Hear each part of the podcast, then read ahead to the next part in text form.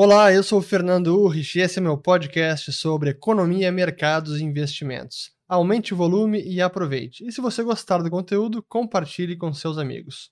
Bolsas derretendo, juros subindo, Fed perdendo credibilidade, inflação em alta, realmente o momento dos mercados é de tensão. E será que estamos em meio a uma forte correção e teremos mais quedas pela frente? De fato, o movimento recente dos mercados, especialmente de ações, tem assustado os investidores. Abril foi tenebroso, semana agora começando de maio também está bem complicada e temos visto alguns papéis com quedas até superiores a dois dígitos e considerando do topo histórico até mais do que isso.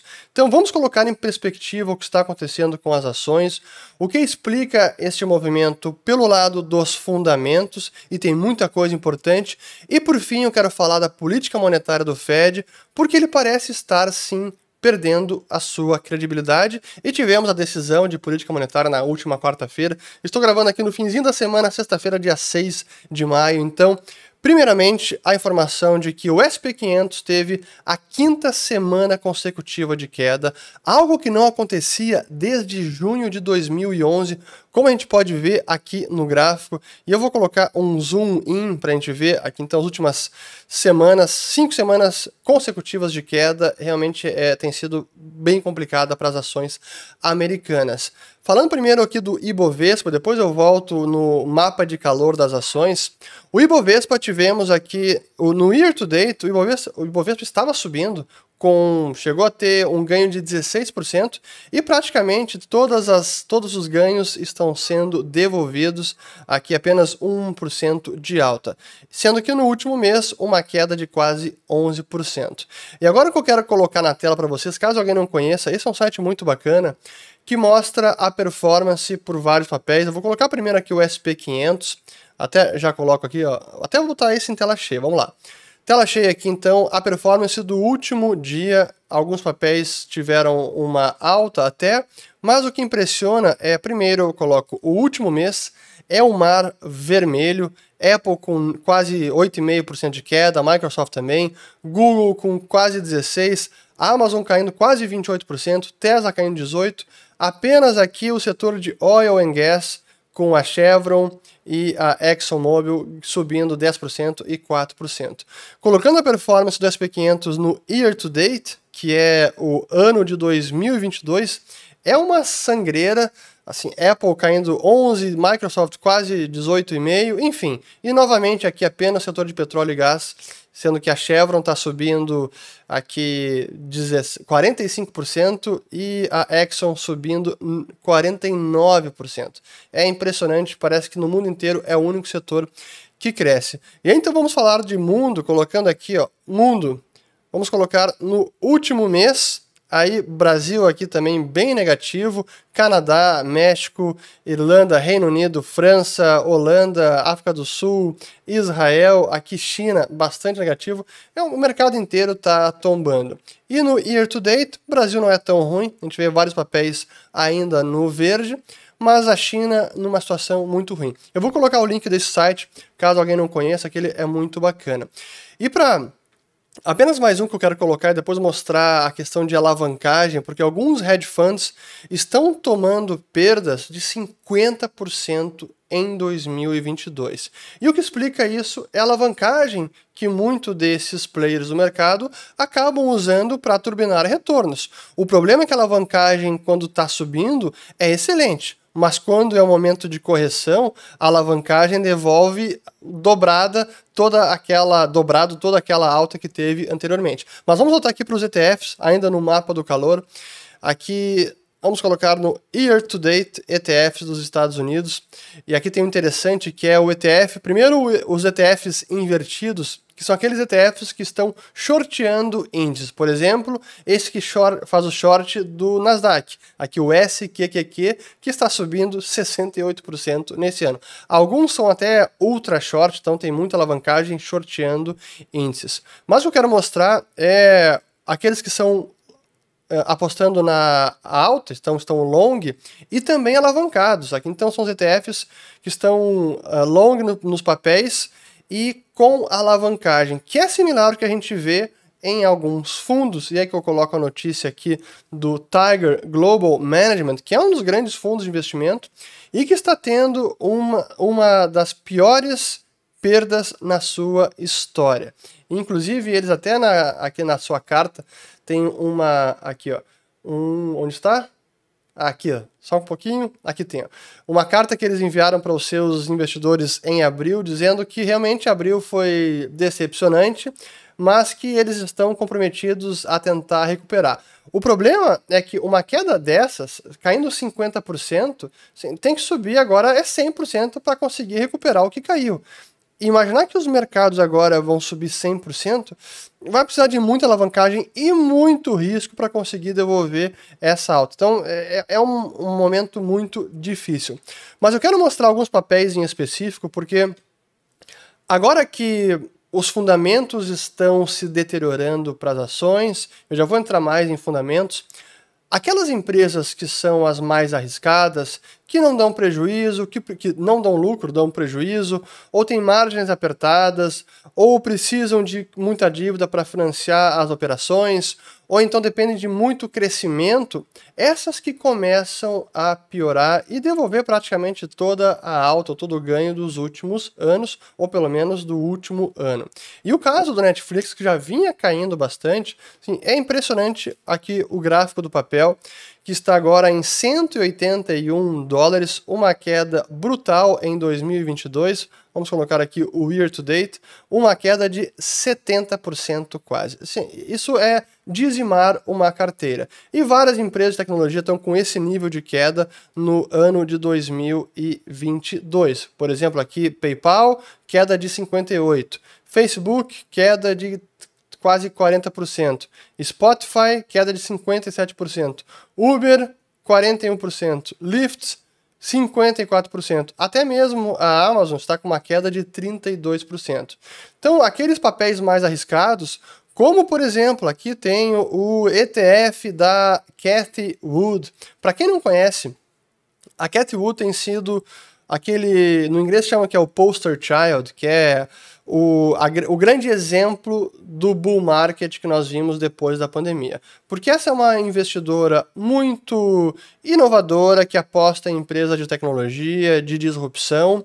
E esse ETF dela, que é o ARKK, a empresa dela é ARK Investments, é um ETF que tem muitos papéis de crescimento, mas de empresas muito arriscadas, muito frágeis, especialmente no momento que os fundamentos estão virando, que a economia está piorando e aquele cenário cor-de-rosa de unicórnios não é mais o que tem pela frente. E o que ela vem, eh, que ela tem visto agora em 2022 é também o papel sendo o ETF sendo dizimado da máxima que chegou lá em 157 dólares, aliás, foi aqui, ó, 132 dólares dos últimos, das últimas 52 semanas, na verdade a máxima foi 156, lá em fevereiro de 2021. Agora está em 45. É do topo histórico, vamos colocar aqui o máximo de drawdown ao mesmo tempo. Do topo drawdown, aqui tamo, estamos no TradingView.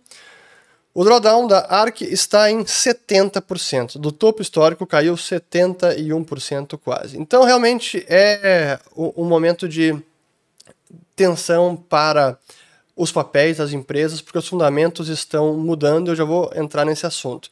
Mas antes, para mostrar como não são apenas as ações de empresas, renda variável, mas também renda fixa, mercado de crédito global, porque estamos num cenário de alta de juros no mundo todo. Não apenas taxa básica, mas também as taxas longas. Já vou falar do Treasury de 10 anos. E para mostrar como os fundos de renda fixa, ou os títulos de renda fixa estão levando uma ruim em 2022, esse é um gráfico do Jim Bianco, que eu até já entrevistei aqui no canal três vezes, muito bacana todas as conversas. Ele traz esse gráfico mostrando o retorno total do desse indicador da Bloomberg de renda fixa global. E aqui desde 95, este é o pior início de ano desde 95 para todas as todos, uh, todos os todos os mercados de renda fixa global. Então, mercado de crédito tombando aqui 12%. E esse 12% é algo aqui, ó, Total de bonds 28, mais de 28 mil, com um valor total de 61 trilhões de dólares. Assim, é valor de mercado que está evaporando nas ações e também em renda fixa. E agora que eu entro um pouco na parte de fundamentos, porque a grande explicação para esse movimento é que a conjuntura mudou. Aquele cenário pós-pandemia, onde depois da da recessão profunda e muito rápida, a economia começou a crescer, saindo, claro, de uma base muito fraca, com muitos estímulos monetários e fiscais, juros em zero, auxílios emergenciais, compras de ativos pelo Fed, Banco Central Europeu, Banco da Inglaterra, Banco do Japão, enfim, era farra de impressão de dinheiro isso tudo levou as ações a fazerem máximas e topo atrás de topo. E foi o melhor cenário possível. E de muito crescimento, como várias empresas de tecnologia acabaram registrando nos trimestres logo após a pandemia. Mas agora o cenário virou e aquele combustível monetário acabou gerando a grande inflação de 2021 e 2022 no mundo desenvolvido, onde, por exemplo, a gasolina nos Estados Unidos segue fazendo novas máximas, onde, por exemplo, o custo da mão de obra começa a incomodar também nos Estados Unidos. Então, aqui é o custo total do emprego que sobe 5% e é o maior desde 2000, ou seja, as empresas americanas estão tendo uma compressão de margem maior, a inflação e agora também a inflação de salários. Outro ponto de fundamento que se deteriora é o spread de crédito e o custo efetivo de dívida, onde nós temos aqui o das empresas de high yield, o custo de dívida que está subindo para 7% e subindo rápido, ainda sem sabermos onde esse indicador vai parar, onde o custo da dívida, mas é uma um sinal muito, um sinal é, luz amarela ou vermelha para muitas empresas, especialmente aquelas que são dependentes de dívida barata, que são alavancadas e que têm modelos de negócios mais arriscados. É Uber, é Lyft, são várias outras de tecnologia. E nesse momento que a conjuntura está virando, os estímulos estão escasseando. O Fed vai começar a reduzir seu balanço. Banco Central Europeu, possivelmente. Então, o crédito vai começar a escassear. O custo do crédito está subindo. Quem dependia desse tipo de modelo de negócio vai sofrer mais, talvez não consiga captar dívida no mercado barata, a ponto de sustentar uma operação que já era frágil, talvez deficitária e que não gerava caixa suficiente para manter as operações. E são várias empresas, e esses são os fundamentos que agora estão mudando. Soma-se a isso a China passa por o seu segundo lockdown. O primeiro parece que vai ficar até, vai ser eclipsado pelo atual. Os PMIs da China de serviços, de manufatura, de não manufatura, como a gente pode ver aqui, estão no menor patamar desde a pandemia, talvez caiam ainda mais, porque a China não acabou com os lockdowns. Xangai está próximo de sair de lockdown, mas talvez Pequim entre também. Então esse é um cenário negativo para a economia global e para as empresas que dependiam de um, um cenário muito mais positivo de crescimento que agora não está chegando. Por sinal, muitas empresas reportaram já na, nas últimas semanas, empresas americanas, que aquele crescimento de receita esperada já não está mais chegando, crescimento esperado de receita. Por exemplo, Netflix, que até reportou queda de usuários. Então, é, esses são sinais de atenção. E aí que me traz ao último indicador ou variável macro que é fundamental para a economia mundial, que é a taxa de juros do Tesouro Americano de 10 anos, que ultrapassou 3,14% no dia de hoje, e essa é a máxima ali desde 2018, sem nenhum sinal de que esse movimento vai ser freado por enquanto. O Fed já comunicou que vai reduzir o seu balanço e que está aumentando as taxas básicas, já vou comentar sobre isso. Mas esse é o grande indicador que ajuda a explicar a derrubada das ações. Porque taxa de juros de longo prazo subindo significa que o custo de capital das empresas e a taxa de desconto que é utilizada para fazer o fluxo de caixa descontado, o valor das empresas, essa taxa de desconto está aumentando. Portanto, taxa de juros de 10 anos subindo significa que o preço dos ativos está caindo. E esse é um movimento que se intensificou como não se via há muito tempo. Até vamos colocar aqui em. Ó, vou colocar em, 10, em a janela de 5 anos. Ah, vamos colocar tudo aqui, ó, vamos lá. Esse é, é o gráfico de longo prazo do Treasury de 10 anos. é, é impressionante colocando. Deixa eu mostrar uma linha de tendência aqui rapidinho, só para. Aqui, ó. Linha de tendência de 30 anos praticamente e agora o Treasury de 10 anos ultrapassando 3, fechou o dia em 3,14%. É um movimento que traz um forte sinal de alerta. Isso significa que o dólar, diante das demais moedas do planeta, não com relação ao que ele pode comprar, mas o que eu chamo que é a força relativa do dólar, está aqui também novamente perto das máximas. É o maior patamar em 20 anos, se eu não me engano, aqui, ó, isso, desde 2002. Então, o dólar index, o índice dólar, segue se fortalecendo. Aqui o gráfico uh, longo, vamos estar o último ano, sem nenhum sinal de, de, que esse movimento vai ser freado, porque estamos num momento também de divergência de política monetária, como já comentei naquele vídeo. Vou colocar o link aqui em cima, o que explica a força relativa do dólar. E para colocar mais dois movimentos importantes de mercado, e aí depois eu falo sobre a credibilidade do Fed, e aí eu vou encerrar. A gente também tem aqui o iene japonês que segue subindo, ou melhor, o dólar em relação ao iene segue se fortalecendo, iene caindo, mas o yuan chinês, que está também aqui no movimento, esse é o yuan offshore, que ultrapassou 6,7%, chegou em 6,73% no dia de hoje, um movimento brusco, então moeda chinesa num patamar bastante perigoso. Por fim, então vamos falar da política monetária do Fed, e esse foi o assunto que nós analisamos com profundidade no último Follow the Money, bem no dia que teve a decisão. Quem não é assinante, siga o dinheiro, link na descrição do vídeo. Mas o Fed está perdendo a sua credibilidade, porque naquele dia que a decisão foi anunciada, o Powell faz a sua coletiva de imprensa, como sempre, e ele começou a coletiva se dirigindo à nação americana e dizendo que sim, a inflação está muito alta, ele reconhece isso. Mas ele, na coletiva, respondendo perguntas, disse que o Fed deveria levar mais duas vezes 50 pontos base, nas próximas duas reuniões em 50 pontos base. E aí perguntaram, pô, mano, será que não merece 75 pontos base? Por que vocês não consideram isso? E ele descartou que o Fed considerasse subir 75 pontos base. Mas no dia seguinte, o mercado começou a duvidar do Fed e as apostas estão para aumento de 75 pontos base na reunião de junho.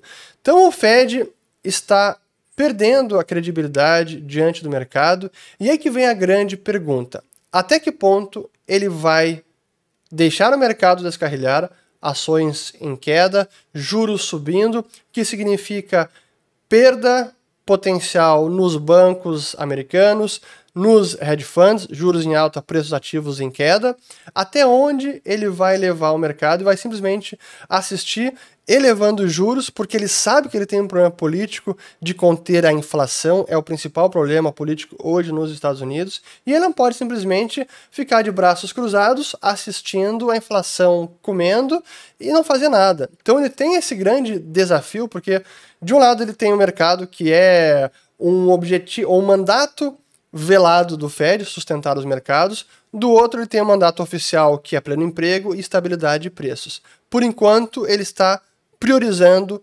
estabilidade de preços e por isso está aumentando os juros.